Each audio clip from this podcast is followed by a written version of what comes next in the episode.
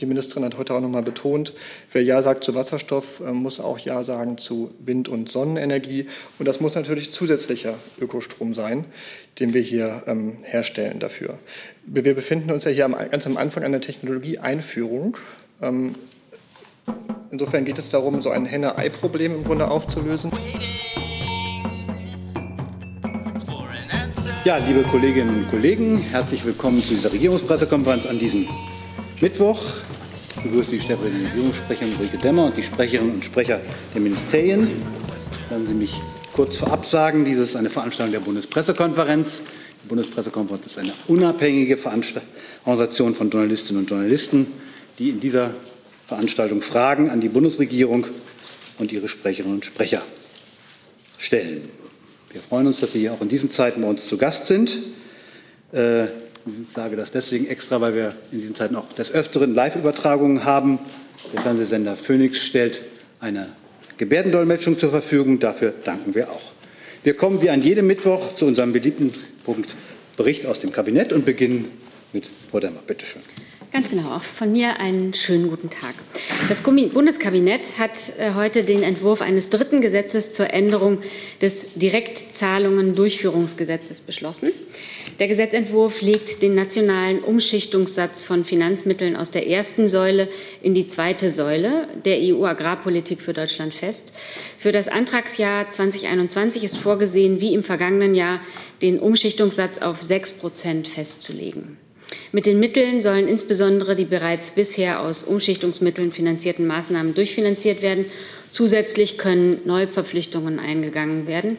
Das sind beispielsweise Maßnahmen zur Agrarumweltförderung wie das Anlegen von Blühstreifen oder die Verringerung der Dünge- und Pflanzenschutzmitteleinträge, ebenso die Förderung des Ökolandbaus und dadurch wird dann insgesamt ein Beitrag geleistet, um den großen Herausforderungen, vor denen die Landwirtschaft in den Bereichen Klima, Umwelt, Natur und Tierschutz steht, Rechnung zu tragen. Des Weiteren hat das Kabinett die nationale Wasserstoffstrategie beschlossen und der Besetzung des Nationalen Wasserstoffrates zugestimmt. Die nationale Wasserstoffstrategie ist von übergeordneter politischer Bedeutung für die Bundesregierung. Daher hat es auch der Koalitionsausschuss am 3. Juni 2020 im Rahmen des Zukunftspakets 7 Milliarden Euro für Wasserstofftechnologien hierzulande und 2 Milliarden Euro für internationale Partnerschaften bei diesem Thema von äh, eben Thema Wasserstoff vorgesehen. Eine erfolgreiche Energiewende bedeutet Bezahlbarkeit, Versorgungssicherheit und Umweltverträglichkeit mit innovativem und intelligentem Klimaschutz. Zu den derzeit noch eingesetzten fossilen Energieträgern müssen dafür aber andere Optionen her. Zentrale Säule der Energiewende bilden bereits Energieeffizienz und erneuerbare Energien. Weitere Säulen sollen nun CO2-freie bzw. CO2-neutrale gasförmige und flüssige Energieträger bilden. Und dazu eignet sich dann Wasserstoff ganz gut. Vor allem in Bereichen, in denen eine direkte Nutzung von erneuerbarem Strom technisch nicht möglich oder nicht sinnvoll ist, stellt vor allem grüner Wasserstoff eine Dekarbonisierungsoption dar. Anwendungsbereiche finden Sie etwa in der Stahl- und in der Chemieindustrie, aber in Teilen auch im Verkehrs- und Wärmebereich. Die Bundesregierung betrachtet Wasserstoff, der auf der Basis erneuerbarer Energien hergestellt wurde, also sogenannter grüner Wasserstoff, für die nachhaltige Variante. Und daher will sie für diesen einen zügigen Markthochlauf und entsprechende Wertschöpfungsketten etablieren. Die Bundesregierung hat äh, dann heute Eckpunkte beschlossen, um Insolvenzen vom, von Reiseveranstaltern künftig besser abzusichern. Ziel ist, dass die Reisenden umfassend geschützt sind. Die Insolvenz der Thomas Cook Tochtergesellschaften im vergangenen Jahr hat uns gezeigt, dass die aktuell gültigen Haftungsgrenzen für eine Entschädigung der Kunden zu niedrig ist. Die Eckpunkte zielen nun auf eine grundlegende strukturell neue Insolvenzsicherung, die zukünftige vollumfängliche Absicherung insbesondere von Vorauszahlungen, Rückholungen und weiteren Kosten nach Reiseantritt erfolgt nun über einen Pflichtfonds. Dieser Fonds soll sich aus den Beiträgen der Reiseveranstalter finanzieren. Reiseveranstalter, die nicht über den Fonds abgesichert sind, dürfen dann auch keine Pauschalreisen mehr anbieten.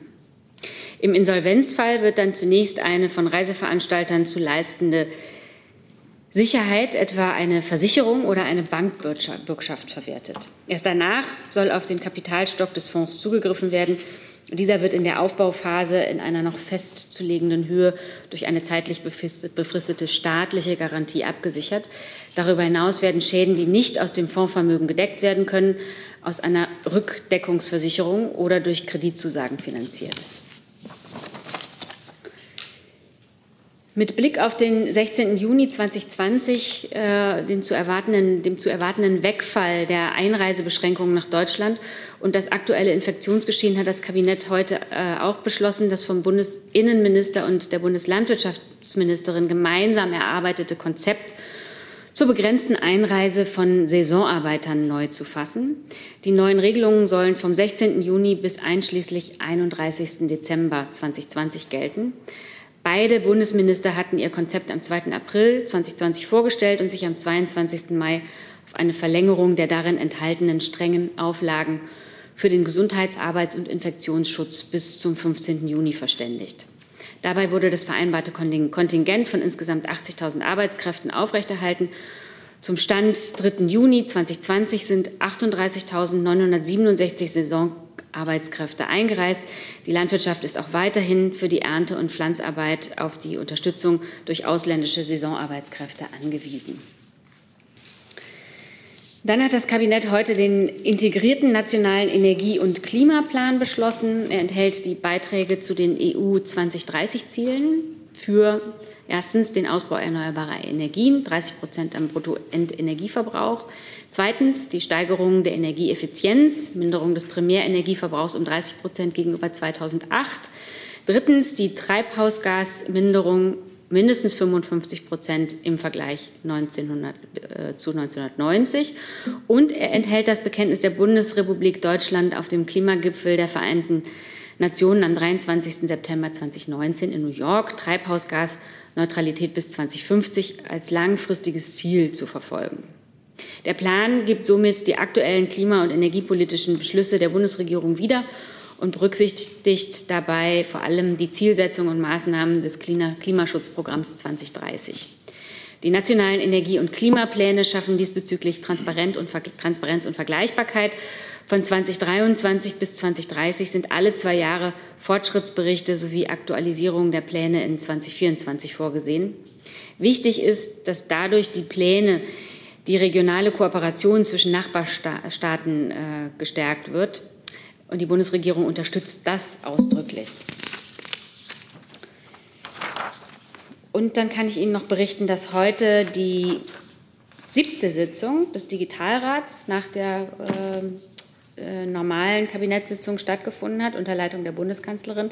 Schwerpunkte der Sitzung waren Kompetenzen für die digitale Welt und digitaler Staat zu letzterem wurde dann der Sachstand und ein Ausblick besprochen. Ein weiteres neues Thema der Sitzung war die Frage nach den Chancen der Digitalisierung in der Covid-19-Pandemie. Mit dem Stand der Umsetzung der Digitalisierung wird sich das Digitalkabinett dann am 24.06. befassen. Und damit wäre ich durch. Vielen Dank, Frau Demmer. Hey, liebe UnterstützerInnen, hier ist Thilo. Es gibt was Neues. Wir haben eine neue Bankverbindung. Wie ihr wisst, gibt es Junge Naiv ja nur dank eurer finanziellen Unterstützung. Wir sind nicht kommerziell, wir machen keine Werbung. Wenn ihr uns also per Überweisung, entweder einmalig oder jeden Monat per Dauerauftrag Geld zukommen lasst, ist es super wichtig, dass ihr ab sofort unsere neuen Kontodaten nutzt. Diese findet ihr in der Beschreibung. In Sachen PayPal hat sich nichts geändert. Also, danke vorab und jetzt geht's weiter. Dann haben wir noch äh, zwei Terminhinweise des Auswärtigen Amtes. Ja, vielen Dank. Ich darf Ihnen ankündigen, dass Außenminister Maas für morgen zwölf seiner europäischen Amtskolleginnen und Kollegen zu einem Follow-up zum sogenannten Nachbarschaftsdialog eingeladen hat, der erstmals am 18. und 20. Mai stattgefunden hat. Ziel ist die Fortsetzung des gemeinsamen Abstimmungsprozesses zum sicheren grenzüberschreitenden Reisen in Europa mit Blick auf die bevorstehende Aufhebung der innereuropäischen Reisewarnung. Äh, zum 15. Juni. Dieses Follow-up-Treffen ist morgen von 13 bis 14.30 Uhr per Videokonferenz geplant. Im Anschluss ist eine Pressebegegnung im Auswärtigen Amt vorgesehen. Teilnehmen werden Bulgarien, Frankreich, Griechenland, Italien, Kroatien, Malta, die Niederlande, Österreich, Portugal, Slowenien, Spanien und Zypern. Die Außenministerinnen und Außenminister werden sich über die erforderlichen Rahmenbedingungen für die Wiederaufnahme und Aufrechterhaltung des Reiseverkehrs abstimmen. Dazu gehört die Einhaltung einer neu infizierten Zahl im Verhältnis zur Bevölkerung von weniger als 50 Fällen pro 100.000 Einwohner innerhalb von sieben Tagen und geeignete Maßnahmen mit Blick auf Infektionsschutz und die Gesundheitsversorgung vor Ort. Grundlage für die Beratung ist das Tourismuspaket der EU-Kommission vom 13. Mai. Und wir werden uns in den nächsten Tagen äh, im Auswärtigen Amt intensiv mit der Sahelregion beschäftigen. Dazu möchte ich Ihnen zwei Termine ankündigen. Morgen, am 11.06., findet unter Leitung des französischen Außenministers Le Drian eine Sitzung des UN-Sicherheitsrats als Videokonferenz statt, in der es um die Lage in Mali und die UN-Mission MINUSMA gehen wird. Außenminister Maas nimmt für Deutschland an dieser Sitzung teil. Auch UN-Generalsekretär Guterres und der malische Außenminister Thiebilé Dramé werden dabei sein. Der Sicherheitsrat befasst sich regelmäßig mit Mali. Die morgige Sitzung ist aber besonders wichtig, da Ende des Monats das Mandat für MINUSMA verlängert werden soll und dies die letzte Befassung des Sicherheitsrats davor sein soll. Am Freitag, den 12. Juni, findet dann ebenfalls im Videoformat ein Treffen der sogenannten Koalition für den Sahel statt, zu dem der französische Außenminister, der hohe Vertreter der EU für Außen- und Sicherheitspolitik und der mauretanische Außenminister eingeladen haben. Es handelt sich um das erste Treffen dieser Koalition, die von Frankreich und den Sahel G5-Staaten beim Gipfel von Po im Januar 2020 angekündigt wurde. Außenminister Maas wird an diesem Treffen teilnehmen und in diesem Rahmen die sogenannte Partnerschaft für Sicherheit und Stabilität im Sahel P3S vorstellen, die auf eine Initiative von Emmanuel Macron und der Bundeskanzlerin zurückgeht. Vielen Dank. Vielen Dank. Dann lassen Sie uns kurz die Kabinettsthemen durchgehen. Direktzahlungsdurchführungsgesetz. Zur Wasserstoffstrategie. Herr Jung war der Erste. Achso, dahinter sind Sie. So, jetzt. Jedenfalls die entsprechenden Ministerien. Frau Dammer, Sie sagten, äh, dass Sie sich auf den grünen Wasserstoff ähm, konzentrieren wollen. Wo sollen denn dafür die erneuerbaren Energieträger herkommen, die den ja umwandeln? Also es gibt ja die Experten, die sagen, bei der derzeitigen Ausbautempo würde auch noch im Jahr 2030 der Löwenanteil dieses erzeugten grünen Wasserstoffs nicht aus Deutschland kommt, sondern importiert werden müssen. Und da auch die andere Frage, wie soll der importiert werden? Gibt es dafür schon die Infrastruktur und welche Länder haben Überschüsse, damit sie das exportieren? Wer will anfangen? ja, ich kann gerne anfangen. Also ähm, genau, in der Strategie ist, äh, ist, ist, ist festgelegt, dass äh, dass, äh, der, neben, neben, also dass zunächst mal grüner Wasserstoff äh, in großem Maße bis 2030 äh, ähm, produziert werden soll, dass die Voraussetzungen dafür geschaffen werden sollen, dass grüner, Wasser, dass grüner Wasserstoff ähm, ähm, zur Energiegewinnung und für die, für die jeweiligen Prozesse, für die der Wasserstoff eingesetzt werden kann, ähm, äh, ähm, aufgebaut werden, die entsprechenden Kapazitäten. Ähm, Sie haben vielleicht auch mitgekriegt, die Diskussion, die war der, bei der Frage, wie hoch wir uns das Ziel setzen für die äh, ähm, äh, für die Produktion von Wasserstoff. Äh, da ging's, wurden ja verschiedene Zahlen auch genannt in der Diskussion. Uns als BMWI war immer wichtig, dass wir die äh, dass wir die äh, Ziele sehr, sehr ambitioniert setzen, aber immer so, dass sie auch erreichbar sind und dass sie vor allem auch erreichbar sind ähm, im Einklang mit unseren anderen Zielen der Bundesregierung und dort natürlich insbesondere das 65 Prozent Ziel Ausbau Fahrrad erneuerbare Energien bis 2030.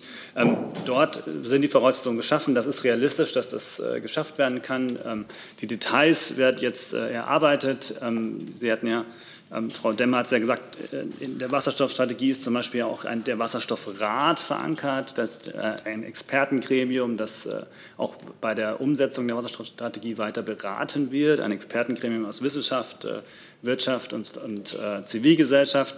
Und ähm, die weiteren Schritte werden jetzt erarbeitet, aber die Ziele sind grundsätzlich so gesetzt, dass sie äh, erreicht werden können und das eben auch nicht zu Lasten der anderen Ziele geht, die die Bundesregierung hat in Bezug auf die erneuerbaren Energien. Ähm, neben dem grünen Wasserstoff wollen Sie ja trotzdem auf grauen Wasserstoff setzen und der wird ja mit fossilen Energieträgern hergestellt. Warum tun Sie das überhaupt? Und ans Entwicklungsministerium, da würde ich mich wissen, welches afrikanische Land denn der Entwicklungsminister meint, ähm, wo denn diese grüne Energie herkommen soll und ob dieses Land oder diese Länder ähm, auch schon bereit sind zu exportieren. Oder ist es nur, ist es nur eine Wunschvorstellung? Also es ist die Überzeugung der, des BMWI und auch des, der Bundesregierung, dass eben langfristig nur ein CO2-freier Wasserstoff, ähm, der auf Basis von erneuerbaren Energien hergestellt wird, ähm, äh, eine nachhaltige Lösung ist. Und das ist natürlich der grüne Wasserstoff.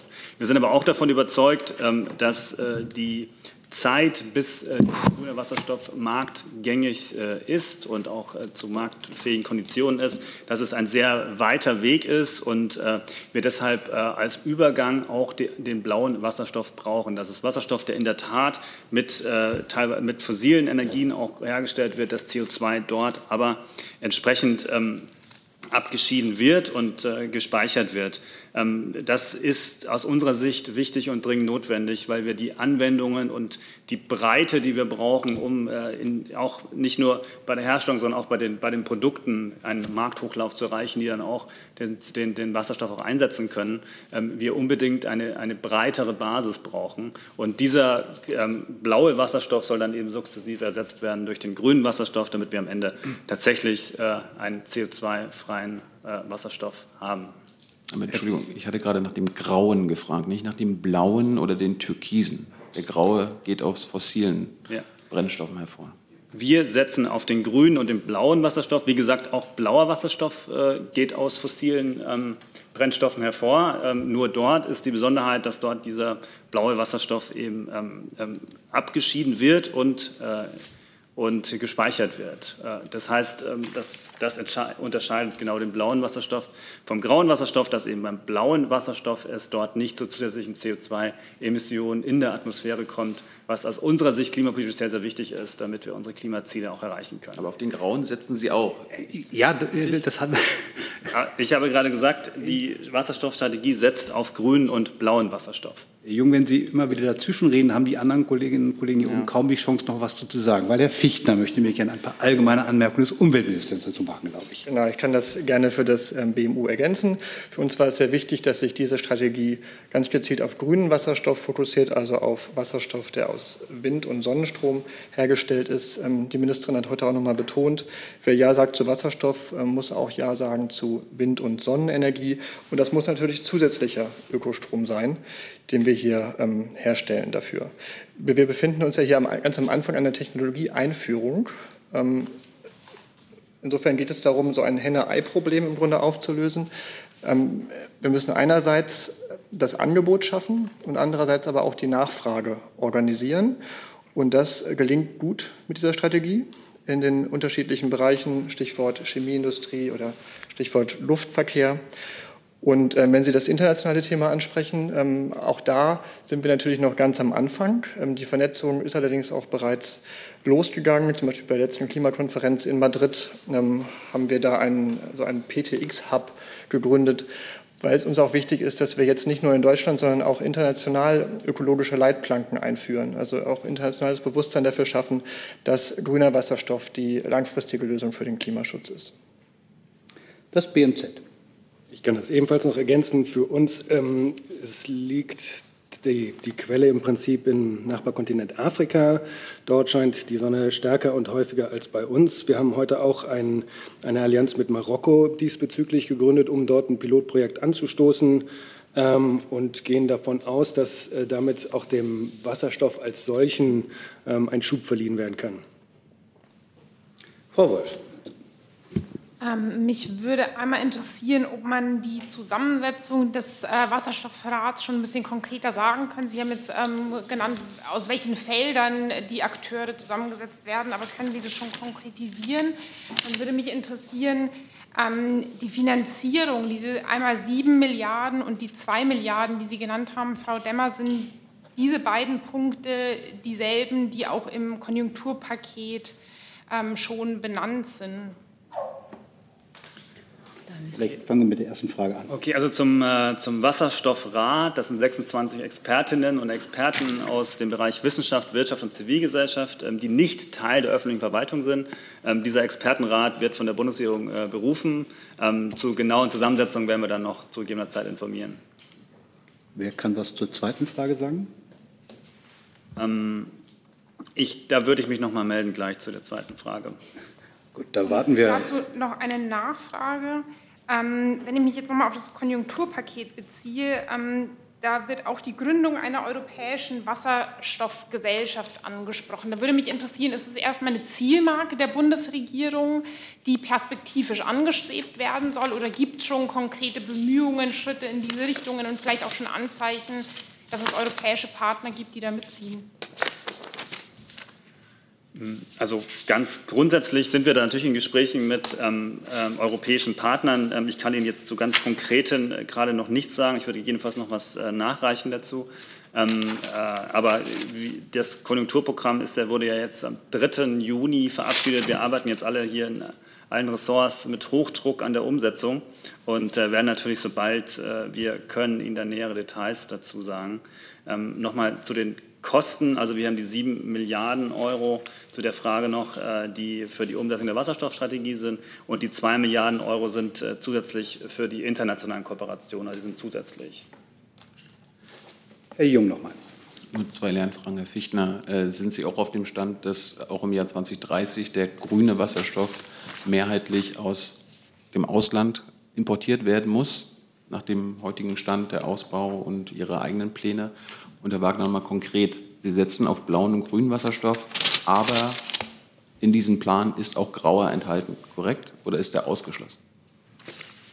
Ähm, der, diese Wasserstoffstrategie setzt auf grünen und blauen Wasserstoff äh, und Ziel ist, jeden, den grauen Wasserstoff damit zu substituieren, indem wir mit äh, unsere Ausbauziele für grünen und blauen Wasserstoff schaffen. Das ist gerade das Ziel, eben damit den grauen Wasserstoff zu substituieren. Ich würde vielleicht gleich noch eine Frage noch zu den Energiepartnerschaften noch mit versuchen jetzt noch mit zu beantworten. Ähm, es gibt verschiedene internationale Partnerschaften, sowohl auf europäischer als auch internationaler Ebene. Ein Schwerpunkt ist äh, die deutsch-japanische Energiepartnerschaft. Ähm, Japan ist ein Land, das äh, eine Vorreiterrolle hat äh, im, im Thema Bereich Wasserstoff und Nutzung von Wasserstoff. Ähm, wir, es gibt auf europäischer Ebene gibt es eine Kooperation mit den Niederlanden in dem Bereich. Es gibt ein gemeinsames Kapitel in den jeweiligen nationalen Energie- und Klimaplänen in den ähm, Teilnehmern des sozusagen ähm, pentalateralen Energieforums. Das sind die Benelux-Länder, das ist Frankreich, Deutschland, Österreich und auch die Schweiz. Und diese Länder erarbeiten eben Ansätze für, ähm, für Herkunftsnachweise, für eine grenzüberschreitende Infrastruktur und auch für die Rolle von Netzbetreibern und auch Normen und tauschen auch Best Practice, äh, und äh, für, äh, zu Förderprogrammen aus, äh, wie die, der Wasserstoff äh, weiter ähm, gefördert werden kann und die jeweilige Kooperation äh, funktioniert. Genau.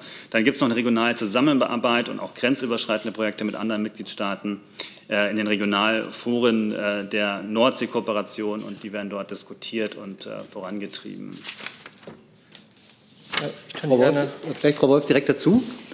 Da, direkt dazu nochmal, weil im Konjunkturprogramm explizit die Gründung einer europäischen Wasserstoffgesellschaft angesprochen ist. Also dann nochmal die Nachfrage, sind diese Programme und Projekte, die Sie jetzt genannt haben, sollen die dann in die Gründung dieser ähm, Gesellschaft münden oder gibt sich das eine aus dem anderen? Können Sie das einfach nochmal expliziter sagen? Ähm, also die Zusammenarbeiten, denen äh, ich Ihnen gerade berichtet habe, das sind schon bestehende Zusammenarbeit, insbesondere auch auf der europäischen äh, Ebene. Daneben ähm, haben Sie ja gesagt, im Konjunkturprogramm der ähm, die Aussage dazu, da hatte ich ja gerade schon gesagt, da arbeiten wir mit Hochdruck äh, auf der Umsetzung und natürlich wird das Ziel dann sein, dass man das alles zusammenführt. Aber da muss ich noch ein bisschen Geduld bitten an der Stelle. So, jetzt Herr Fichtner, bitte. Gerne. Ähm, Genaue Zahlen habe ich dazu nicht, aber eine grobe Einschätzung. Es ist völlig klar, dass wir in den nächsten Jahrzehnten Importland auch sein werden. Wir sind bisher auch Importland, wenn es um Öl und Gas geht. Fossiles Öl und Gas wollen wir dann weniger importieren, ähm, aber es ist völlig klar, dass wir dann auch grünen Wasserstoff importieren werden. Unsere Rolle ist zu zeigen, wie es geht. Ähm, dafür brauchen wir tatsächlich ein Mindestmaß an Produktion hier bei uns. Und dann können wir auch anderen Ländern demonstrieren, wie man mit den Anlagen, die wir hier in Deutschland sehr gut bauen können, ähm, grünen Wasserstoff erstellt und nutzt. Unser Geschäftsmodell ist dann weniger die Produktion als der Bau dieser Anlagen und der Export dieser Anlagen. Und wenn Sie sich die internationalen Klimaverhandlungen angucken, dann braucht man ja genau solche ähm, Perspektiven auch. Also die Länder, die momentan ihr Geld verdienen mit dem Export von Öl und Gas, die brauchen künftig andere Geschäftsmodelle. Und Wasserstoff könnte so etwas für manche von diesen Ländern sein, gerade die, in denen viel Wind weht und äh, die Sonne stark scheint. Das ist ein effizienter Einsatz von ähm, erneuerbaren Energien. Das werden wir auch dann nutzen in der internationalen Kooperation, aber eben auch mit dem Mindestmaß an Produktion zu Hause, mit ähm, Wind- und Sonnenproduktion und Wasserstoffproduktion im eigenen Land. Gibt es weitere Fragen zur Wasserstoffstrategie? Das sehe ich erstmal nicht. Dann zur Eckpunkte der Involvenzfragen bei Reiseveranstaltern. Sehe ich keine Fragen. Zum Konzept, neuen Konzept oder Weiterentwicklung des Konzepts Saisonarbeiter. Sehe ich auch nicht zum Energie- und Klimaplan. Sehe ich Herr Jung dazu? Da würde ich nur gerne wissen, ob das CO2-Budget Deutschlands da enthalten ist.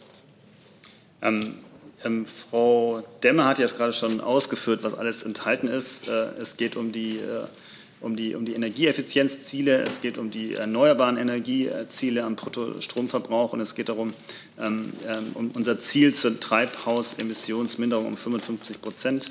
Ähm, ähm, das sind die Kernpunkte. Ähm, ja, die Details, äh, es gibt dort, glaube ich, einen größeren Katalog auch von Zahlen, äh, die ich jetzt auch nicht alle parat habe, weil ich den Bericht auch nicht parat habe. Aber der Bericht wird bei uns auf der, auf der äh, Homepage veröffentlicht, da können Sie noch mal intensiv alles auch angucken. Bisher ist es ja so, dass die Bundesregierung ein CO2-Budget Deutschlands leugnet. Und ich würde gerne wissen, wann Sie dort äh, Ihre Haltung vielleicht ändern oder geändert haben, weil man muss ja diese Treibhausminderungsziele transparent nachweisen können. Und dazu braucht es ein CO2-Budget. Ich habe Ihnen gerne gesagt, machen. Ja, vielleicht kann das BMU da gegebenenfalls. Okay. Ja, wir sind ja für ähm, CO2 in Deutschland zuständig im BMU. Also das Wort leugnen möchte ich erstmal zurückweisen. Ähm, es gibt kein nationales Emissionsbudget, was ähm, des Weltklimarates. Ähm, haben Sie ja auch schon oft genug auch mit der Ministerin besprochen. Ähm, es gibt alle möglichen Budgets. Äh, wir arbeiten zum Beispiel mit einem mit dem Budget ähm, des mit dem europäischen Budget was die ähm, EU-Kommission, was, was wir als EU in Paris eingereicht haben. Das ist eine bestimmte Tonnenanzahl. Das wird dann wiederum runtergebrochen auf die einzelnen Mitgliedstaaten. Und selbstverständlich wird in diesem nationalen Energie- und Klimaplan auch darüber Bericht erstattet, wie gut wir sind bei der Erreichung unseres Anteils am europäischen Klimaziel. Frau Wolf.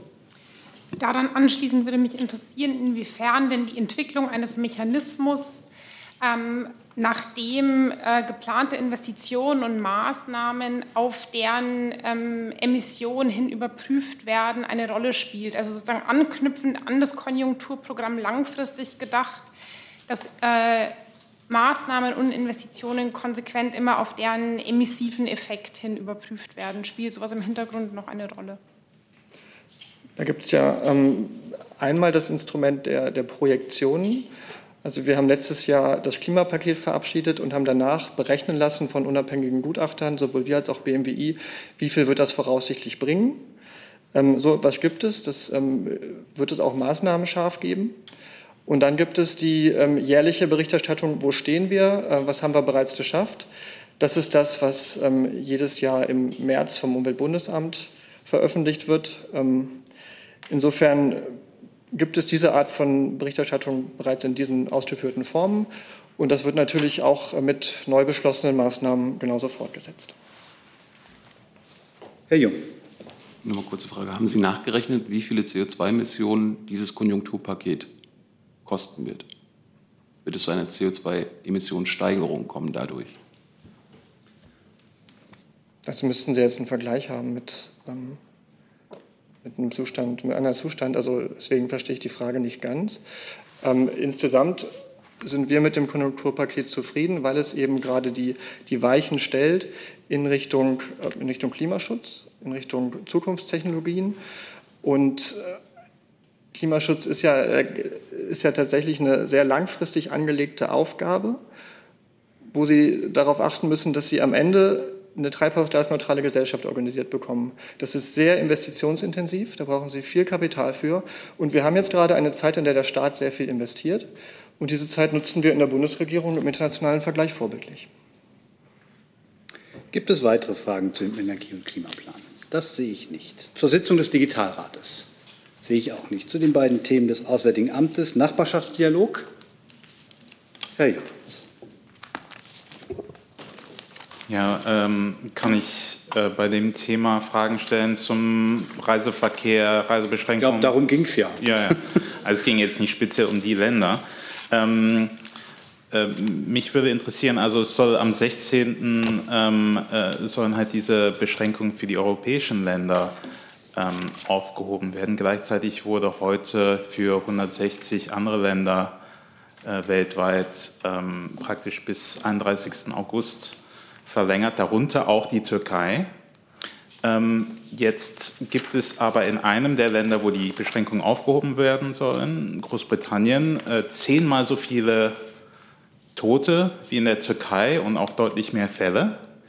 Auf welcher wissenschaftlichen Basis wurde denn entschieden, ähm, den Reiseverkehr mit Großbritannien weitestgehend zu normalisieren, aber mit der Türkei, wo es ja auch äh, viel Reiseverkehr von Deutschland aus gibt, weil viele ähm, türkische Staatsbürger oder Leute mit türkischen Wurzeln hier leben, das nicht zu tun? Also ich würde gerne zunächst mal äh, Ihre, Ihren Begriff der weitestgehenden Normalisierung ähm, etwas relativieren ähm, und auf etwas verweisen, was der Außenminister letzte Woche gesagt hat, als er die äh, Pläne zur Beendigung der Reisewarnung ähm, für äh, die Staaten der Europäischen Union, äh, die Schengen-assoziierten Staaten und eben auch Großbritannien angekündigt hat. Er hat da gesagt, ähm, eine Reisewarnung ist kein Reiseverbot und Reisehinweise sind auch keine Reiseeinladung. Und äh, just bezogen auf den Fall Großbritannien hat er eben auch darauf hingewiesen, dass äh, es Länder geben wird, in denen äh, die Reisehinweise, die an die Stelle der Reisewarnung treten, auch beinhalten können, ein dringendes Abraten von Reisen. Äh, und äh, gerade für Großbritannien ist nach unserem derzeitigen Kenntnisstand wird das so sein, dass auch nach dem 15. Juni äh, eine äh, verpflichtende Quarantäne für Einreisende dort bestehen wird. Und schon aus diesem Grund werden dort zunächst mal ähm, ab Mitte Juni ähm, diese Reisehinweise eine, ein dringendes Abraten von Reisen dorthin beinhalten. Ähm, zu der Frage, warum gehen wir mit der Reisewarnung für Länder äh, außerhalb Europas anders um als mit äh, der Gruppe von Ländern, äh, für die wir sie am 15.06. auslaufen lassen, hat sich der Außenminister heute ähm, geäußert. Er hat äh, darauf hingewiesen, ähm, dass ähm, Pardon. Ähm, er hat äh, gesagt, anders als bei unseren europäischen Nachbarn haben wir für den Rest der Welt heute noch nicht die gemeinsamen belastbaren Datengrundlagen, Kriterien und Abstimmungsprozesse, die einen uneingeschränkten Reiseverkehr ohne unkalkulierbare Risiken wieder möglich machen. Äh, Sie wissen, innerhalb der EU haben wir äh, darüber im letzten Monat sehr, sehr intensive Gespräche geführt.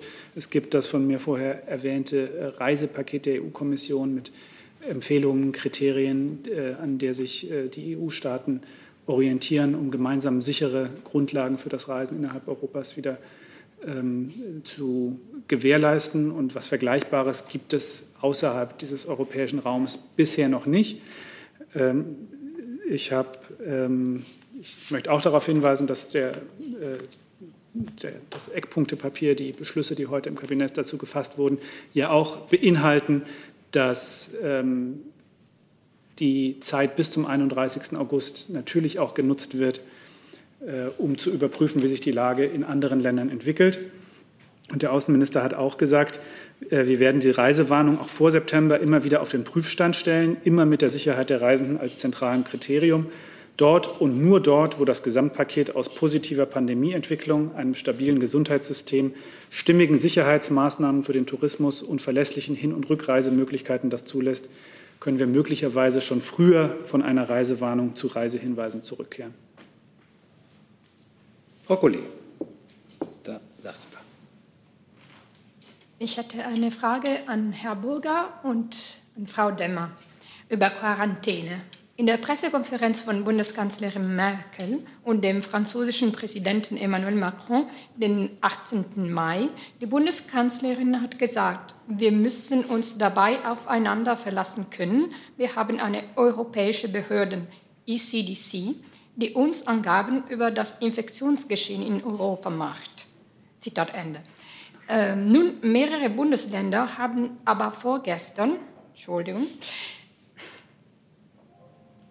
haben vorgestern entschieden, dass die, Leu äh, die Personen aus Schweden in Quarantäne schicken zu wollen, weil in Schweden mehr als äh, 50 Infektionen in sieben Tagen pro 100.000 sind. Meine Frage, wer entscheidet über die Lage im Ausland? Eine europäische Behörde oder die einzelnen Bundesländer? Ich weiß nicht, ob der Kollege vom BMI dazu Zuständigkeiten gern etwas sagen. Ähm, die Anordnung von Quarantäne ist eine Anordnung, die durch die zuständigen Gesundheitsbehörden der Länder zu treffen ist. Und die Bundesregierung hat für sich einen, einen Schwellwert festgelegt, wenn Sie so wollen, 50 äh, Neuinfektionen pro 100.000 Einwohner innerhalb von sieben Tagen. Und wenn dieser Wert überschritten ist, dann kommen Mechanismen in Gang. Das heißt aber nicht, dass es einen Automatismus gibt, sondern es kommen Mechanismen in Gang, bei der man vielerlei Faktoren berücksichtigt. Äh, wie hoch ist das Risiko, dass beispielsweise jemand aus Schweden nach Schleswig-Holstein einreist und ähnliches. Das muss im Einzelfall geprüft werden und dann kommen die Länderbehörden zu Ergebnissen und entscheiden dann. Aber ich kann vielleicht die Gelegenheit nutzen, weil es auch Berichterstattung gab. Also die ähm, es gibt natürlich trotzdem, so wie die Kanzlerin es gemeinsam in der Pressekonferenz mit ähm, Emmanuel Macron betont hat, äh, großes Bemühen, die Zusammenarbeit auf europäischer Ebene äh, zu verbessern. Und so hat es einen Brief von sechs Mitgliedstaaten, unter anderem der Kanzlerin und auch Emmanuel Macron, äh, gegeben, der aber in gemeinsamer Zusammenarbeit mit der Kommission entstanden ist. Ähm, die Tatsache, dass, und man sieht es jetzt hier ja auch äh, im Gesundheitsbereich, liegt eben ein Großteil der Kompetenzen äh, bei den Mitgliedstaaten. Und die Pandemie hat deutlich gemacht, dass es sinnvoll wäre, ähm, dass die Mitgliedstaaten gerade im Gesundheitsbereich noch besser äh, ko sich koordinieren.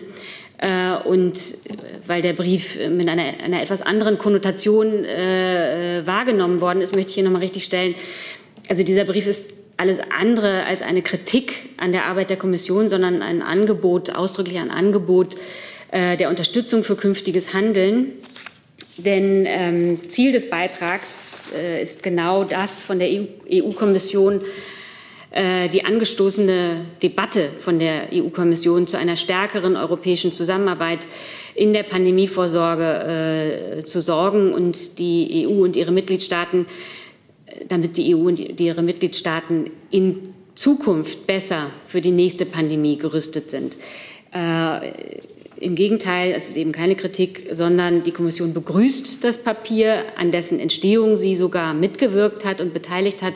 Und sie begrüßt geradezu die Analyse äh, und die Ideen, die darin formuliert sind, äh, von denen im Übrigen einige Punkte schon in Angriff genommen worden sind. Herr Kollege.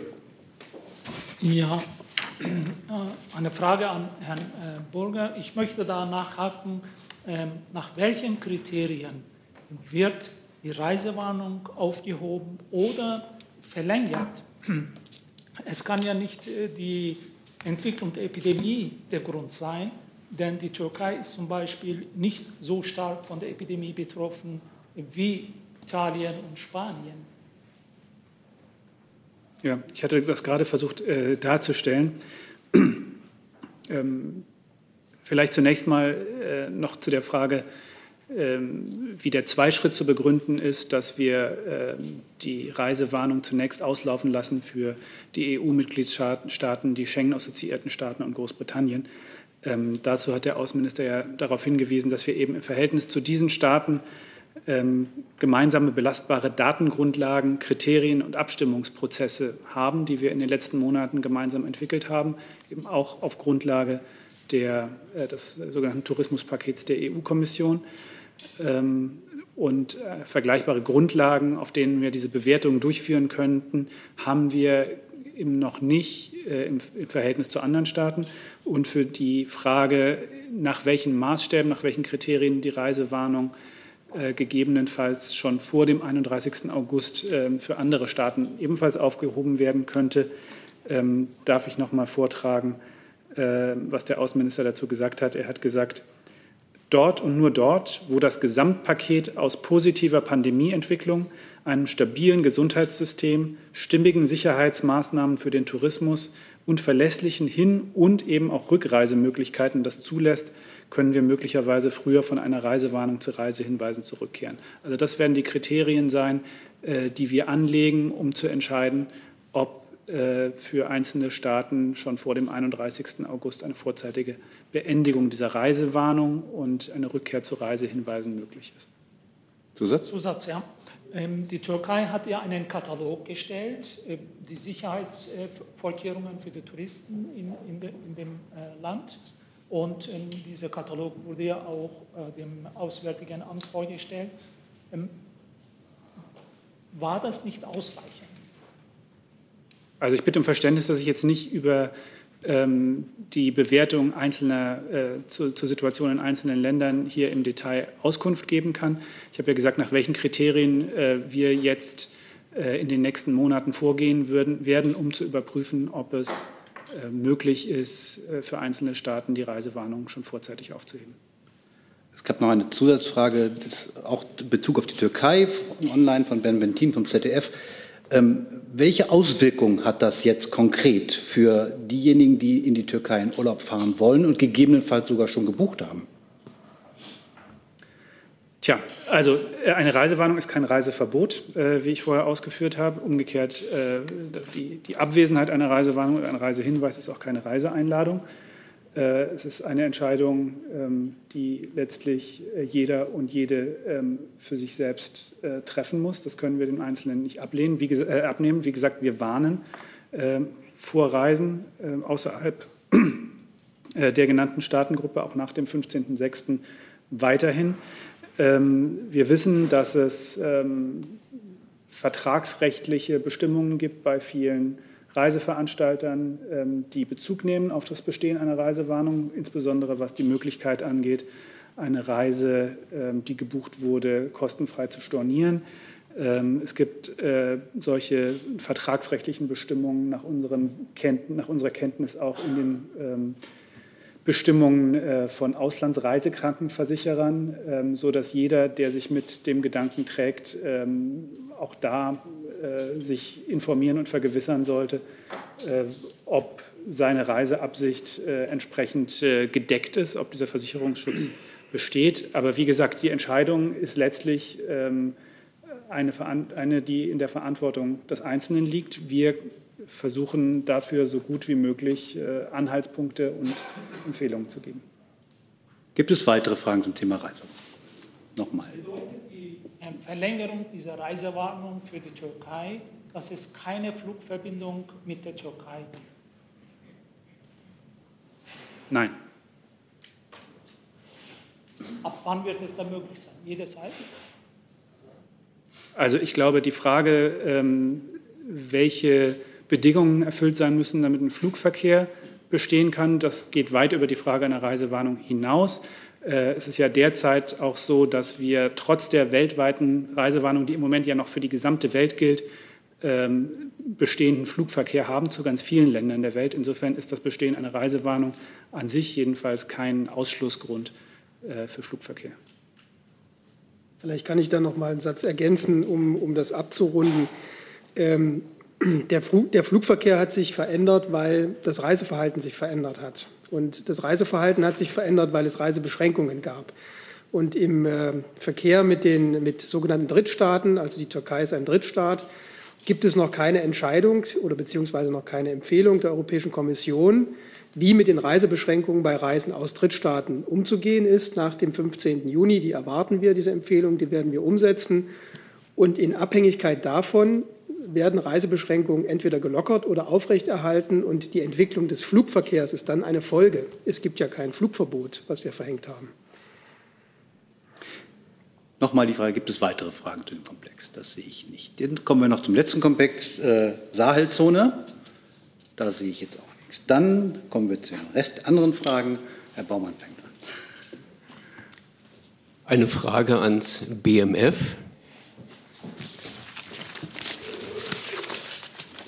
ein bisschen Stühle.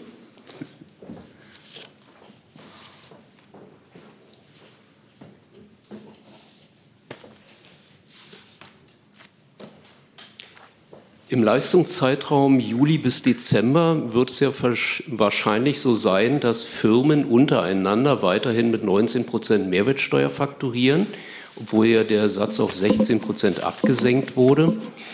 Jetzt ist es so, wer eine Rechnung mit 19 Prozent stellt, kann, muss diese 19 Prozent auch ans Finanzamt abführen.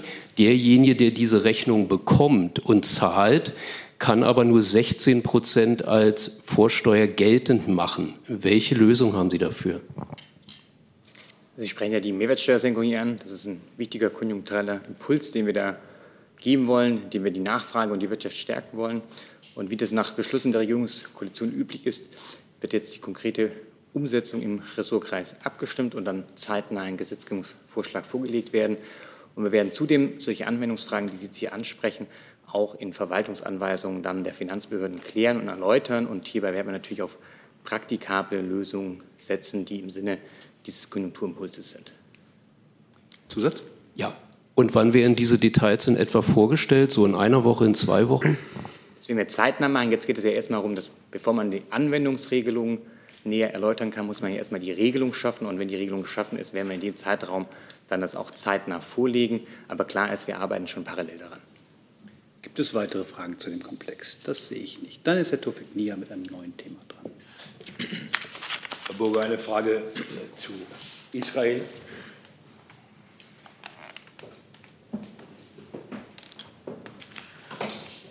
Der israelische Außenminister hat ja heute in seinem Treffen äh, mit Bundesaußenminister Maas äh, ganz klargestellt, dass die Umsetzung der Annexion der Westbank durchgeführt wird. Da ist meine Reaktion dazu. Und auch eine Frage zu der Reise nach Ramallah, die ja jetzt äh, nicht stattfindet.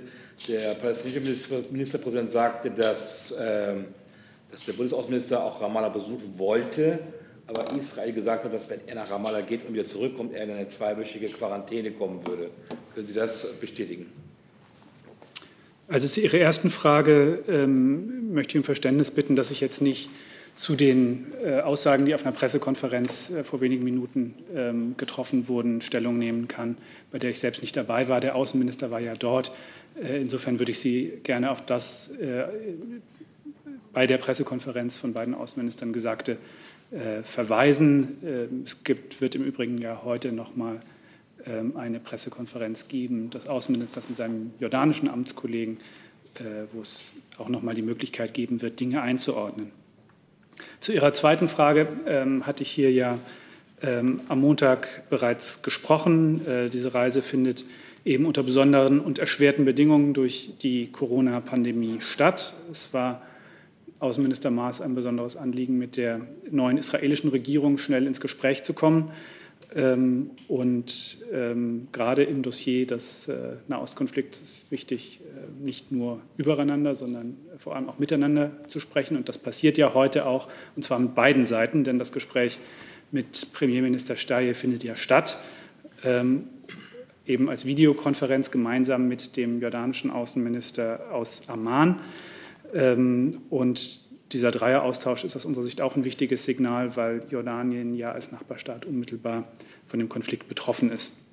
Ich will auch noch mal darauf hinweisen, der Außenminister hat sich vor kurzem erst mit dem äh, palästinensischen Premierminister Staye im Rahmen des deutsch-palästinensischen Lenkungsausschusses äh, beraten. Und äh, das fand auch als Videokonferenz statt. Diese Art von virtuellen Reisen äh, sind äh, eben in Corona-Zeiten Teil des diplomatischen Handwerkszeugs geworden. Und äh, diese Reise heute ist äh, sozusagen eine Mischform aus beidem.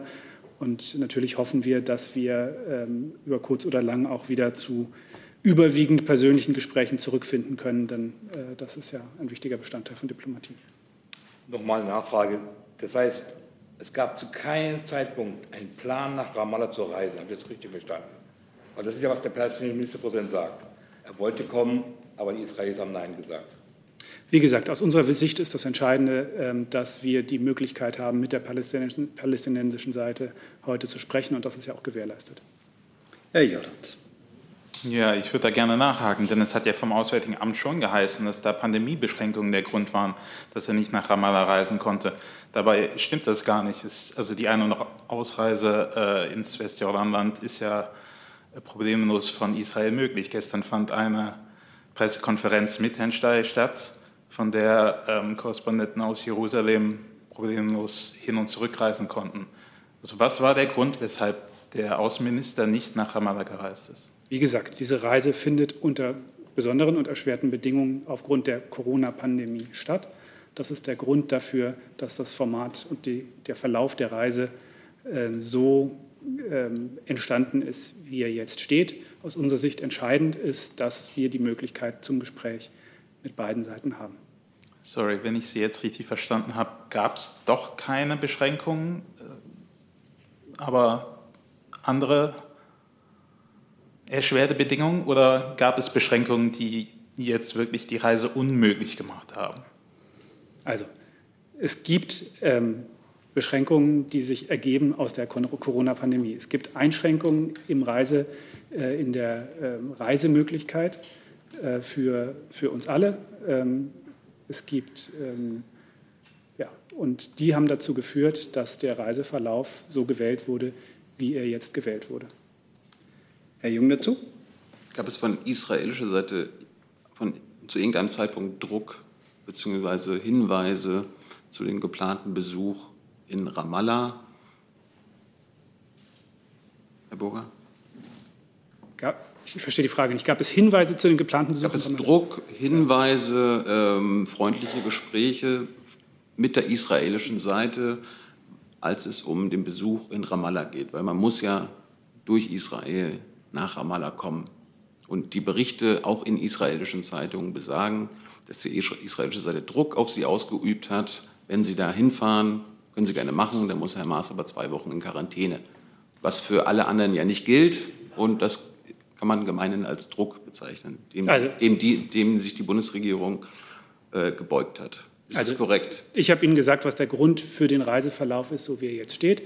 Das ist die Tatsache, dass wir unter Corona-Bedingungen reisen. Ähm, ja, aber das passt, das passt doch zu der Berichterstattung, wo die israelische Seite sagt, okay, Corona, be bestimmte Bedingungen, zwei Wochen Quarantäne. Wenn das Ihre Wertung ist?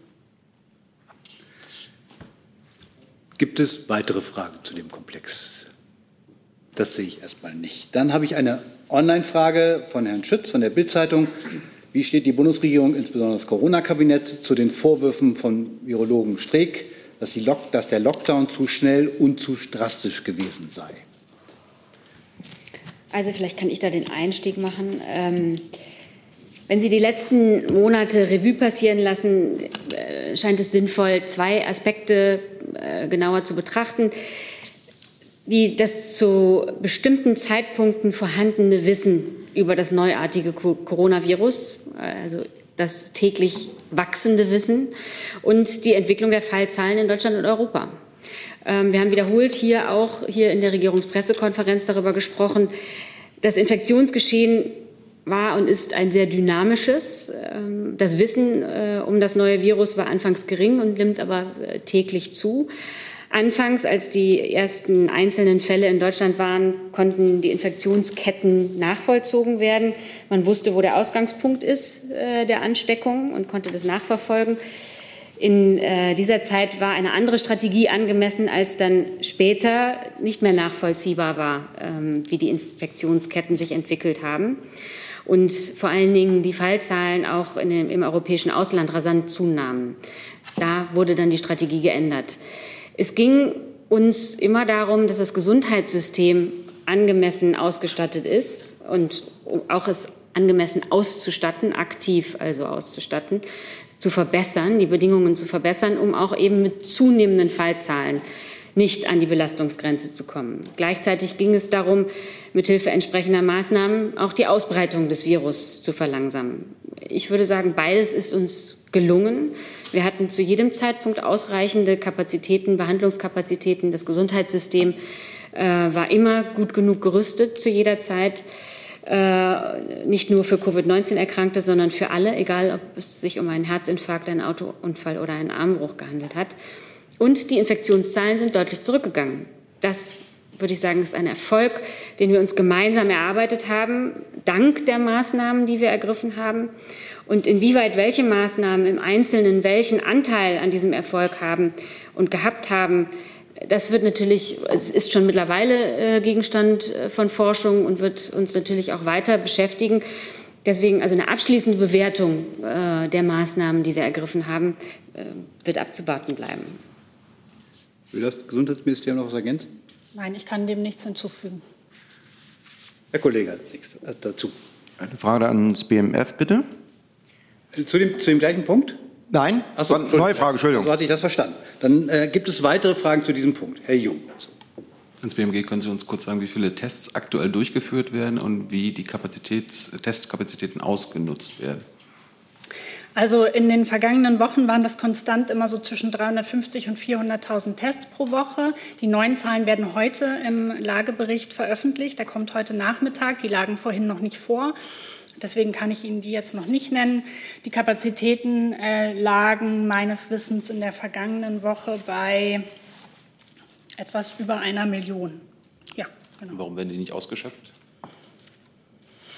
Naja, also Sie haben ja vielleicht mitbekommen, dass gestern die äh, neue Testverordnung, die wir angekündigt hatten, im Bundesgesetzblatt veröffentlicht worden ist. Ähm, und äh, diese gilt jetzt dann rückwirkend ab dem 14.05.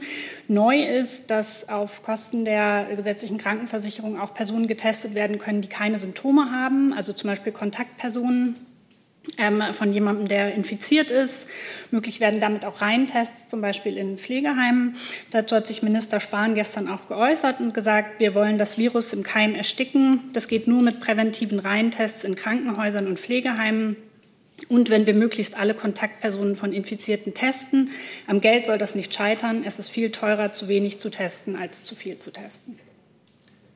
Weitere Fragen zu dem Komplex? Das sehe ich nicht. Jetzt sind Sie dran, Herr Kollege.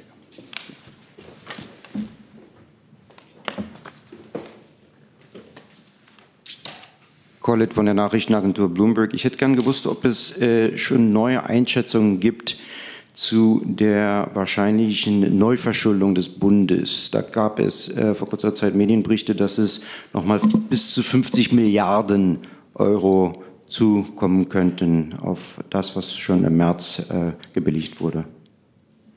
Es läuft ja derzeit die Aufstellung oder das Aufstellungsverfahren für den Nachtragshaushalt und zum Umfang dann der Nettokreditaufnahme werden wir dann Stellung nehmen, sobald dann dieser Nachtragshaushalt steht. Und können Sie sagen, wann das ist, wann das sein wird? Das wird zeitnah erfolgen. Wir sind jetzt gerade im Ausstellungsverfahren und versuchen hier zeitnah einen Vorschlag vorzulegen. Gibt es weitere Fragen zu dem Komplex? Das sehe ich nicht. Dann die Kollegin. Danke. Äh, mir geht es um die Debatte ähm, um den Begriff Rasse im Grundgesetz. Ich würde gerne wissen, ob die Bundeskanzlerin dazu schon eine Meinung hat und ob sie sie schon geäußert hat und vielleicht auch noch mal, wie das Bundesjustizministerium dazu steht. Vielleicht fängt erstmal das Fachressort an.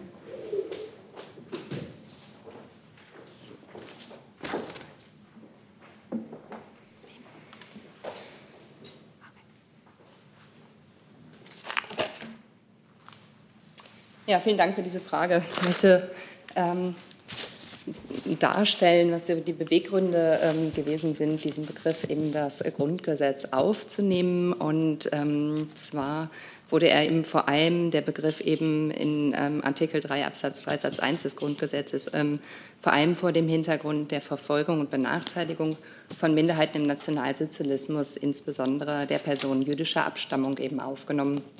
Er macht ganz klar keine Aussage zur Existenz verschiedener menschlicher Rassen und ähm, ihm ist auch keine Akzeptanz von bestimmten Rassekonzepten zu entnehmen.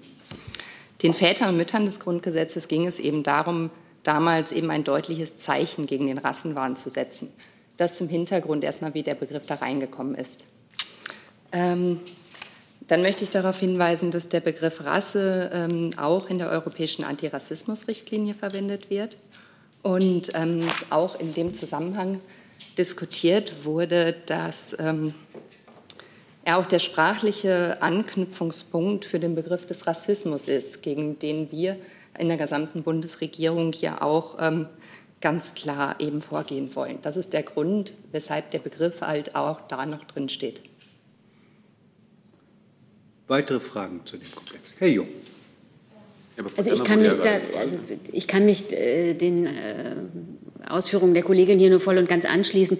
Ich möchte jetzt auch die aktuelle politische Debatte über dieses, äh, diesen einzelnen Begriff im Grundgesetz nicht weiter kommentieren und kann nur auch noch mal betonen für die Bundesregierung, äh, dass es hier ja um einen Kampf gegen den Rassismus geht, äh, der uns nicht nur in den letzten Tagen äh, intensiv beschäftigt hat, sondern der ganz grundsätzlich äh, ein Ziel der Bundesregierung ist, die Bekämpfung von Rassismus, Rechtsextremismus, Antisemitismus äh, sowie gruppenbezogener Menschenfeindlichkeit, die für die Bundesregierung oberste Priorität haben. Ja, dann sind Sie dran, Herr Jung. Aber widerspricht nicht der Kampf gegen Rassismus, äh, dass dann immer noch von Rasse gesprochen wird? Das ist ja quasi Antirassismus diese, diesen Begriff Rasse zu überwinden. Und Herr Alter, warum hat der, Ihr Minister, Ihr Ministerium damit Bauchschmerzen, diesen Begriff zu streichen als Verfassungsministerium?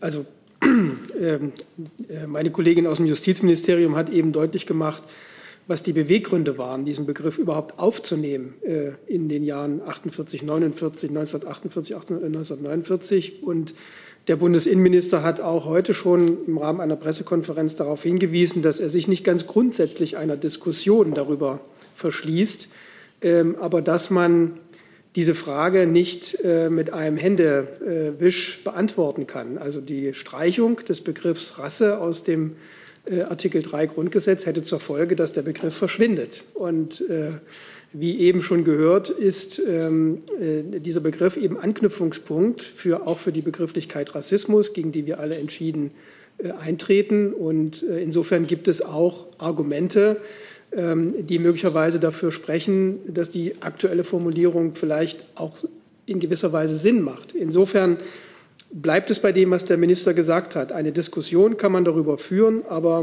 man sollte sie so führen, dass man ausgewogen und alle wichtigen Argumente gegenüberstellt und nicht äh, aus einer aktuellen Stimmung heraus ähm, entscheidet. Ist denn die Justizministerin, die der SPD angehört, wo Teile der SPD das jetzt auch schon fordern, für eine Änderung des Artikel 3? Ja, dazu kann ich jetzt nichts berichten und beziehe mich noch mal auf das, was ich hier vorgetragen ja. habe. Gibt es weitere Fragen zu dem Komplex? Das sehe ich nicht. Dann machen wir mit einem weiteren Thema hier vorne weiter. Ich würde noch mal gerne zum Thema äh, Corona zurückkommen. Da soll ja nächste Woche die App starten. Ist denn jetzt inzwischen klar, an welchem Tag genau? Frage ginge vielleicht an Frau Demmer oder ans BMG. Also wir werden Sie zeitnah einladen. Ähm, das bleibt bei einem, also wie wir gesagt haben, Mitte äh, Juni. Ähm, und wir sind frohen Mutes. Dem kann ich nichts hinzufügen. Gibt es weitere Fragen zum Thema App? Sehe ich nicht. Dann ist Herr Jordans dran. Ja, ähm, noch eine kurze Frage ans Auswärtige Amt oder vielleicht BMG und BPA, je nachdem. Ähm, haben Sie inzwischen aus Washington eine offizielle Bestätigung über den Abzug amerikanischer Truppen aus äh, Deutschland erhalten? Also die Bundesregierung ist darüber informiert worden, dass es in der US-Administration Überlegungen gibt, die Präsenz der US-Streitkräfte in Deutschland zu reduzieren. Eine abschließende Entscheidung gibt es nach unserem Kenntnisstand aber nicht. Nachfrage, ähm, wurden Sie darüber nur informiert oder hat man Sie da irgendwie gebeten, Stellung zuzunehmen? Also dass da irgendwie die Bundesregierung konsultiert wird über die Auswirkungen und so weiter und so fort. Ich glaube, meine Formulierung war ganz eindeutig. Die Bundesregierung ist darüber informiert worden. Ergänzung, Herr Burger? Keine Ergänzung. Gibt es weitere Fragen zu diesem Komplex? Das sehe ich nicht. Dann ist Herr Tufik näher dran. Da sind Sie. Frau Demmer, eine Frage zu Libyen. Äh, die Bundeskanzlerin hat ja gestern mit dem russischen Präsidenten die Lage, die Situation in Libyen ähm, besprochen. Können Sie darüber Näheres sagen? Und wie sieht die äh, Bundeskanzlerin auch die Rolle Russlands im libyschen äh, Krieg? Libyen unterstützt ja Haftar. Äh, wie sieht sie die Rolle? Also in der Tat, die Bundeskanzlerin hat gestern äh, mit Putin zu diesem Thema telefoniert. Es war eines der in dem Telefonat besprochenen Themen. Die Bundesregierung führt die mit der Berlin-Konferenz eingeleiteten diplomatischen Bemühungen mit großem Engagement fort. Ähm, das gilt gleichermaßen für das Bundeskanzleramt und das Auswärtige Amt. Ähm, sie begrüßt alle Initiativen, die einen Waffenstillstand in Libyen voranbringen und eine Rückkehr beider Seiten zum Verhandlungstisch befördern. Die Verhandlungen äh, unter VN-Ägide bleiben der zentrale Bezugspunkt für den Friedensprozess und die Bundeskanzlerin und der ägyptische Staatspräsident ähm, waren sich in ihrem Telefongespräch jüngst einig, dass die Konfliktparteien nun die fünf plus fünf Militärgespräche fortsetzen äh, und zu den von den VN geleiteten politischen Gesprächen zurückkehren. Die Lösung des Konflikts werden wir nur schaffen, das haben wir hier ja auch immer wieder betont, äh, wenn wir von einer militärischen Kriegslogik zu einer politischen Verhandlungslogik zurückkehren. Meine Frage war jetzt mehr nach der Rolle Russlands in Libyen. Vielleicht kann das Auswärtige Amt dann. Dann können Sie vielleicht die Frage noch mal präzisieren, denn Frau Demmer hat ja zu dem Gespräch mit äh, dem russischen Präsidenten genau. gerade. Wie bewerten die Bundesregierung Russlands Rolle im libyschen Bürgerkrieg? Russland ist eines der Länder, ähm, die am Berliner Prozess teilnehmen. Ähm, Russland ist eines, äh, gehört zu der Gruppe von Staaten, ähm, von denen wir bei der Gestaltung des äh, Berliner Prozesses ähm, der Auffassung waren, dass sie dort mit an den Tisch gehören, weil sie äh, in Libyen Einfluss haben und äh, Einfluss ausüben. Und deswegen ist es uns wichtig, Russland bei allen Bemühungen einzubeziehen, ähm, Druck auf die Konfliktparteien aufzubauen, aufrechtzuerhalten, sich eben einer politischen Lösung nicht weiter zu verschließen. Weitere Fragen zu dem Komplex? Dann habe ich noch eine abschließende Frage noch mal als Nachtrag zur Corona-App. Was hält die Bundesregierung von Forderungen der Grünen und der Linken, eine eigene gesetzliche Grundlage für die Warn-App zu schaffen, um Diskriminierung bei Alltagsgeschäften zu unterbinden? Also ich kann hier noch mal betonen, was wir hier ja ähm, schon vielfach gesagt haben. Es geht ja hier um eine App, die auf rein freiwilliger Basis ähm, funktioniert. Also man kann sie, es ist freiwillig, sie sich runterzuladen und dann ist ja auch die Nutzung freiwillig. Man kann die Informationen, die man äh, dadurch gewinnt, also man kann sozusagen, wenn man selbst positiv getestet ist, diese App nutzen oder auch nicht, selbst wenn man sie runtergeladen hat. Also das ist eine in mehrfacher Hinsicht freiwillig, auf Freiwilligkeit basierende Te Technik und insofern ähm, braucht es dafür keine äh, gesetzliche Grundlage. Also ich kann das auch nur noch mal so bestätigen. Minister Spahn hat sich dazu am Montag auch in der Rheinischen Post geäußert und gesagt, es gibt ja bereits eine gesetzliche Grundlage und das ist die Datenschutzgrundverordnung. Dort ist alles Notwendige, etwa zur Freiwilligkeit und zur ausdrücklichen Einwilligung für, jeden, für jede Nutzung der Daten eindeutig geregelt. Besser geht es nicht. Weitere Fragen zu dem Komplex? Jetzt keine mehr. Gut, dann ist Herr Jung noch mit einem neuen Thema.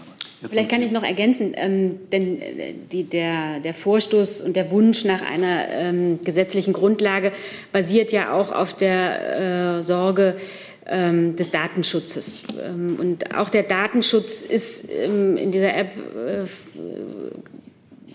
zu 100 Prozent umgesetzt. Ähm, selbst der Bundesbeauftragte für Datenschutz und Informationsfreiheit, Ulrich Kelber, bestätigt äh, den Grundsatz der Bundesregierung, äh, eine bei der Entwicklung und Einsatz der App verschiedene Elemente als unumstößlich zu erklären. Also es geht bei dieser App um absolute Transparenz, höchste IT-Sicherheit und allumfassenden Datenschutz und größtmögliche Barrierefreiheit. Und Grundlage für den Datenschutz ist natürlich auch die Datenschutz, wie erwähnt, die Datenschutzgrundverordnung. Dann ist also Herr Jung. die App hat selbst eigentlich, das ist mir einfach wichtig, dass das, ne, dass das hängen bleibt. Die App hat eingebaute Maßnahmen zur Sicherung der Privatsphäre. Ja, vielen Dank. Dann ist Herr Jung mit einem neuen Thema. Ja, vielleicht hat Frau Demmer noch mal was. nee, äh, ich habe eine Frage ans Verkehrsministerium äh, zum Thema Verhinderung von Seenotrettung. Dort geht es mir um die äh, Änderung der Seesport Seesportbootverordnung und die See Schiffssicherheitsverordnung. Ähm, bisher brauchten ja Boote von Seenotrettungsorganisationen kein Schiffssicherheitszeugnis, weil sie unter die Sport- und Freizeitzweckregelung äh, liefen. Und das hat das Oberverwaltungsgericht ja auch in Hamburg äh, letztens gerade bestätigt, dass gemeinnützige und humanitäre Tätigkeiten bei der Freizeit einzuschließen sind. Warum hat Ihr Ministerium jetzt die Verordnung geändert, dass aus Sport- und Freizeitzwecken nun Sport- und Erholungszwecke geworden sind, weil bei Erholung ist ja dann die gemeinnützige und humanitäre Tätigkeit nicht mehr enthalten, sodass diese Seenotretterboote jetzt ein Schiffssicherheitszeugnis brauchen, was ihre Arbeit praktisch unmöglich macht. Also vielleicht fange ich einmal äh, damit an zu erklären, was denn die sogenannte Schiffssicherheitsverordnung ist. Die Schiffssicherheitsverordnung dient dem Schutz der Personen an Bord der Schifffahrt und der Schifffahrtseinrichtungen, einschließlich anderer Verkehrsteilnehmer, sowie der Gesundheit, Küste und Umwelt und gleichzeitig der Erfüllung der völkerrechtlichen Verpflichtungen der Bundesrepublik Deutschland als Flaggenstaat aus Artikel 94 des Seerechtsübereinkommens der Vereinten Nationen. Kommen wir ganz kurz zur Rechtsänderung. Ähm, die Änderung erfolgte ausschließlich äh, aus schiffssicherheitsrechtlichen Erwägungen. Äh, ehrenamtliche Helfer sind bei zielgerichteten organisierten Einsätzen vergleichbaren Gefahren ausgesetzt wie Berufsseeleute. Die Änderung soll bewirken, dass die Schiffe der Helfer einen nach objektiven Kriterien entwickelten Sicherheitsstandard für die professionelle Seefahrt erfüllen. Damit kommt Deutschland auch seinen internationalen Verpflichtungen als Flaggenstaat nach. Ähm, Schiffen, die die hierfür erforderlichen Schiffszeugnisse, die Sie ja auch ansprachen, vorweisen können, bleibt es weiterhin unbenommen, unter der Bundesflagge zu operieren. Äh, und nochmal ganz kurz zu, damit macht es, machen wir es unmöglich für, äh, für Seenotrettungsorganisationen. Das stimmt nicht, weil derzeit machen wir hiervon, äh, oder derzeit machen hiervon bereits auch andere Betreiber entsprechend Gebrauch. Die deutschen Behörden arbeiten da in diesem Fall ähm, sehr intensiv mit den Organisationen zusammen. Sie erkennen schon an, dass diese Organisationen jetzt ein Schiffssicherheitszeugnis brauchen, was einen viel, viel größeren Aufwand für Sie und Ihre Boote und Ihre essentielle Arbeit bedeutet. Wie ich gerade schon gesagt habe, für uns steht dort im, Sicherheit, äh, im, im Vordergrund tatsächlich die schiffssicherheitstechnischen Erwägungen. Und darf ich vielleicht eine Frage ans Auswärtige Amt richten, wie Sie diese Änderung bewerten? Weil allenthalben alle deutschen Seenotrettungsorganisationen halten diese Maßnahme für eine Verhinderungspraxis ihrer Arbeit. Ja. Sehen Sie das auch so? Also ich kann dazu sagen. Entschuldigung, jetzt, jetzt sind Sie da. Ich kann nur dazu nur äh, sagen, ähm, dass diese Rechtsänderung ähm, ja, aus schiffssicherheitsrechtlichen Erwägungen getroffen wurde in der Federführung des BMVI. Das Auswärtige Amt war während der Ressortabstimmung im Rahmen seiner Zuständigkeiten äh, beteiligt. Unsere grundsätzliche Haltung ist unverändert. Seenotrettung ist eine rechtliche und eine humanitäre Verpflichtung. Und auch der Beitrag privater Seenotrettung ist und bleibt dabei wichtig und darf nicht behindert werden. Herr Jorans dazu?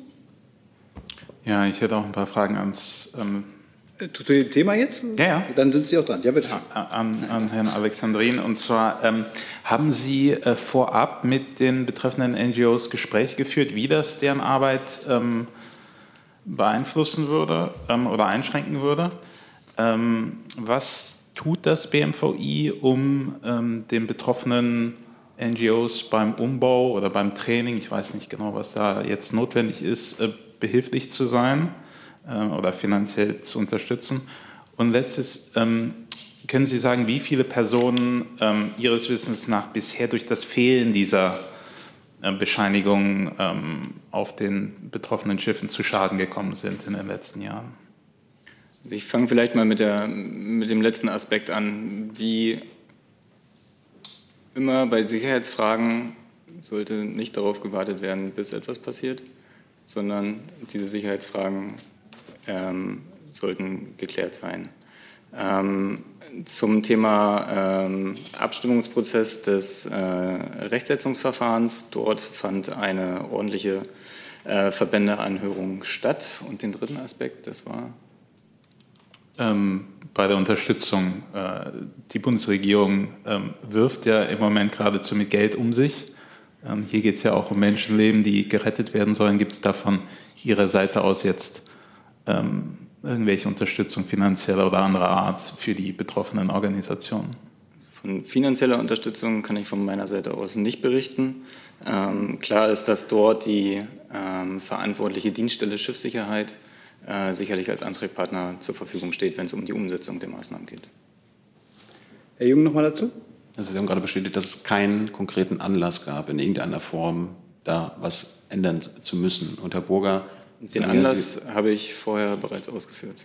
Ja, aber es gab ja bisher keine Präzedenzfälle, die das veranlasst hätten, sondern Sie haben sich halt was ausgedacht, dass diese Arbeit erschwert wird. Und Herr Burger, äh, Sie unterstützen das und gleichzeitig alle Schiffe, die aktuell auslaufen könnten, deutsche Rettungsschiffe, sind jetzt alle gezwungen, äh, an Land zu bleiben, beziehungsweise im Hafen. Wie passt das mit Ihren Worten zusammen? Sie haben ja da mitgearbeitet. Also den Hintergrund für diese ähm, Rechtsänderung haben wir Ihnen hier gerade ausgeführt. Das äh, sind, wie vom BMVI ausgeführt, schiffssicherheitstechnische Erwägungen. Ja, das sind ja verheerende, verheerende Folgen jetzt für diese Organisation, die Sie angeblich unterstützen. Wie gesagt, der Grund dafür, die Motivation dafür ist die Sicherheit äh, der Betroffenen und die Sicherheit dieser Schiffe. Ähm, und was das in fachlicher Hinsicht bedeutet, hat das BMVI ausgeführt. Aus unserer Sicht äh, ist eben wichtig, dass Seenotrettung ähm, stattfinden kann, weil Seenotrettung eine rechtliche und humanitäre Verpflichtung ist. Aber kann ja mehr stattfinden. Hey, hey Jung. Ja. Ich glaube, Ihre Frage ist verstanden. Ich glaube, auch alle haben verstanden, dass die Antwort Ihrer, Ihrer Sicht nicht befriedigend ist. Das kann ich nachvollziehen. Aber es nützt doch nichts, wenn Sie jetzt anfangen zu diskutieren. Gibt es weitere Fragen zu dem Komplex? Das sehe ich erstmal nicht. Liebe Hörer, hier sind Thilo und Tyler. Jung und Naiv gibt es ja nur durch eure Unterstützung. Hier gibt es keine Werbung, höchstens für uns selbst. Aber wie ihr uns unterstützen könnt oder sogar Produzenten werdet, erfahrt ihr in der Podcast-Beschreibung. Zum Beispiel per PayPal oder Überweisung. Und jetzt geht's weiter. Ich habe jetzt noch drei Kolleginnen und Kollegen, die eine Frage angemeldet haben. Die würde ich gerne noch dran nehmen und dann angesichts der fortgeschrittenen Zeit auch zum Ende kommen. Frau Kollegin, bitteschön. Ich habe noch mal eine Frage an das Justizministerium.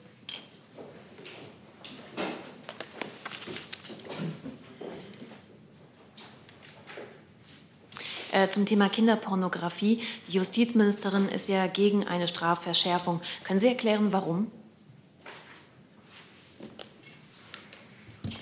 Also diese konkreten Äußerungen der Ministerin sind mir nicht bekannt. Ähm, kann sie auf, es gibt verschiedene ähm, Zitate, die sie in den letzten Tagen geäußert hat, ähm, um da nochmal Auszüge rauszunennen. Sie sagte, der pauschale Ruf nach einer abstrakten Strafrechtsverschärfung bei Kinderpornografie führt nicht weiter. Ähm, ich rege an, dass Sie sich die gesamten Zitate dazu noch mal ansehen ähm, und möchte vielleicht zu dem ganzen Thema kurz ausführen. Der sexuelle Kindesmissbrauch gehört ja zu den schwersten Straftaten, die das deutsche Recht überhaupt schon kennt. Und ähm, der geltende Strafrahmen gibt den Gerichten aus unserer Sicht schon den Raum, Taten auch mit empfindlichen, schuldangemessenen Strafen zu ahnden. Das haben wir beispielsweise im Fall Lübcke gesehen, wo ähm, eine, eine äh, Freiheitsstrafe von 13 Jahren verhängt worden ist. ähm, aber wir prüfen laufend, welche Maßnahmen ähm, getroffen werden müssen und wie Kinder eben noch wirkungsvoller geschützt werden können dass ähm, diese Prüfung schließt auf das Strafrecht ein. Da, wir sind allerdings der Auffassung, dass eine, ähm, aus meiner Sicht eine Verschärfung des Strafmaßes jetzt auch kein Allheilmittel für alles sein kann. Wichtig ist eben verschiedene Maßnahmen, verschiedene Aspekte auch in den Blick zu nehmen. In diesem Fall, so ist es, so kann ich zum Beispiel darauf hinweisen, dass ja die Bundesregierung auch in dieser Legislaturperiode erst vor kurzem auch ähm, Ermittlungsbefugnisse erweitert hat und ähm, wir beispielsweise jetzt mit dem Gesetzentwurf für Hass und Hetze, der in Kürze vom Bundestag beschlossen werden soll, eine Meldepflicht für die Provider für kinderpornografische Aufnahmen an das Bundeskriminalamt eingeführt werden soll. Es gibt weitere Maßnahmen, ähm, die wir hier nennen könnten. Beispielsweise begleiten wir, ähm, wir verhandeln mit dem E-Evidence-Dossier zurzeit auf europäischer Ebene eben ein Schlüsseldossier, eben, ähm, was im Blick, äh, mit Blick auf grenzüberschreitende Ermittlungen eben im Cyberraum äh, eben das Ganze effizienter gestalten soll. Es gibt ganz viele Maßnahmen also, die wir ähm, in den Blick nehmen sollten. Ganz wichtig sind aus unserer Sicht auch äh, Maßnahmen, die jetzt nicht im Bereich äh, Justiz, des Justizressorts resultieren.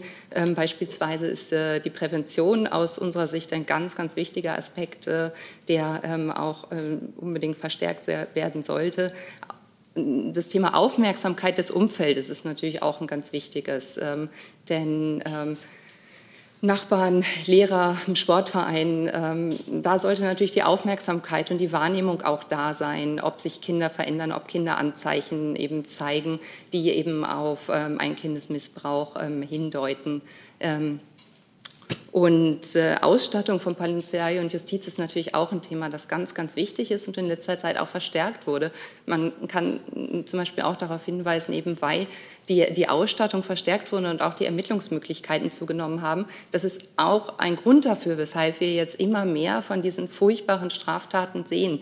Da einfach, weil jetzt mehr dieser furchtbaren Straftaten vom Dunkelfeld ins Hellfeld rücken. Ja, das heißt, wir müssen auch damit rechnen, dass auch in Zukunft wir noch ähm, eben solche Straftaten aufdecken. Ich will, um es abzukürzen, aus unserer Sicht ist es wichtig, dass sehr, sehr viele verschiedene Bereiche in den Blick genommen werden und da geprüft wird, was können wir tun, ähm, um diesen Weg weiter zu beschreiten und zu schauen, wie, können, wie Kinder noch besser geschützt werden können. Weitere Fragen zu dem Komplex? Das war auch die Frage, die Frau Lückhoff von der ARD hatte. Deswegen hat Herr Tofik Nia jetzt die letzte Frage für heute. Herr Burger, eine Frage zum Iran-Waffenembargo. Äh, die, die Vereinigten Staaten bereiten ja einen Resolutionsentwurf vor, wonach es ein permanentes Waffenembargo gegen den Iran geben wird. Die äh, amerikanische Botschafterin in den UNO, Kelly Croft, hat am Freitag gesagt, dass Deutschland äh, ein, permanenten Waffenembargo, ein permanentes Waffenembargo unterstützen wird. Können Sie diese Äußerung so bestätigen? Und wie ist generell die Position der Bundesregierung zur Verlängerung des Waffenembargos, was ja am 18. Oktober abläuft. Ja, ich kann Ihnen dazu sagen, angesichts der Spannungen in der Region wird es darauf ankommen, die Folgen des Endes des Waffenembargos zu begrenzen. Äh, dazu sind wir mit unseren Partnern im Gespräch. Den Ergebnissen dieser Gespräche kann ich aber äh, hier und heute nicht vorgreifen. Übrigens bleiben das UN-Embargo für Raketen und Trägertechnologie sowie das umfassende EU-Embargo für konventionelle Waffen und Raketen- und Trägertechnologie noch bis 2023 in Kraft. Nachfrage. Nun hat die Botschafterin explizit auch Deutschland erwähnt, dass Deutschland so ein permanentes Waffenembargo unterstützt. Können Sie das nochmal bestätigen oder nein? Wie gesagt, wir sind mit unseren Partnern im Gespräch, aber Details aus diesen Gesprächen äh, kann ich hier an dieser Stelle nicht kommentieren. Aber generell unterstützen Sie die Verlängerung des Waffenembargos? Was ich hier gesagt habe, ist, dass es darauf ankommen wird, mit Blick auf die Spannungen in der Region die Folgen des Endes des Waffenembargos zu begrenzen. Gibt es weitere Fragen zu dem Komplex? Das sehe ich nicht. Dann sind wir am Ende für heute. Ich danke und wünsche einen schönen Tag.